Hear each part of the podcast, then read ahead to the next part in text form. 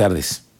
Sí, muchas gracias Miguel Ángel. Buenas tardes. Gracias por la invitación a toda tu, audiencia. ¿Cómo se obtiene este premio a la excelencia en higiene de manos?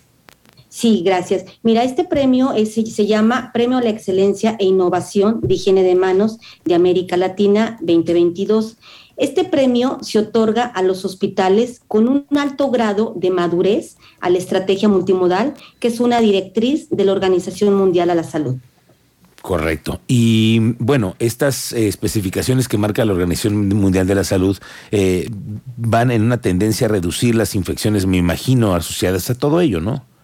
Sí, claro. De, uno de los retos para esta implementación de la estrategia multimodal es reducción de las infecciones asociadas a la atención de la salud, reducción de los días de estancia hospitalaria, disminución de las muertes derivadas a infecciones nosocomiales y también disminución del consumo de antibióticos en un hospital.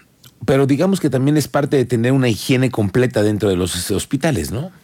Sí, claro, por supuesto. Y todo esto es para, para impulsar la estrategia al interior de, nuestra, de, nuestro, de nuestros hospitales y en todo el IMSS, en todo el IMSS para poder fortalecer el compromiso por la calidad y la seguridad de los pacientes. Bueno, y Alejandra, ¿cómo ustedes ven que haya permanencia de ese tipo de acciones que al final de cuentas lo platicamos aquí Cristian y yo, es que son, bueno, pues hábitos que necesitan quedarse, porque ya el cubrebocas lo estamos desechando, ustedes no, no, no en el hospital, pero sí en la vida normal, pues ya comienzan a aflojarse algunas medidas, pero ¿cómo implementar estas, estas eh, alternativas que ustedes han ya obtenido un premio para que sigan siendo para siempre. Sí, mira, yo creo que primero hay que en todos los hospitales implementar la estrategia multimodal, ¿no? Y dentro de la estrategia multimodal valoramos el aumento de cumplimiento de higiene de manos, hay que ver que nuestra infraestructura, todos los hospitales cuenten con infraestructura, con solución base alcohol, que cuenten con lavabos para hacer el lavado de manos y eh, también aumento del uso de los productos. ¿Por qué? Porque a veces eh, siempre nos basamos un poquito más en jabón líquido.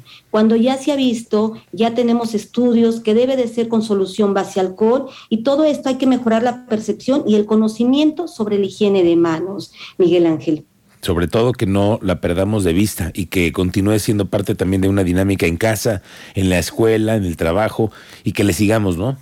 Sí, claro, yo creo que aquí es un cambio de cultura, un cambio de cultura en tanto en hospitales como en casa, como tú lo comentas. Mientras no tengamos ese cambio de cultura y mientras no sepamos que la higiene de manos ya es útil y ya está para quedarse aquí en todo, en, todo el mundo. Muy bien. Alejandra Gabriela Vega, gracias, muy buenas tardes. Al contrario, muchas gracias por la invitación. Buenas tardes.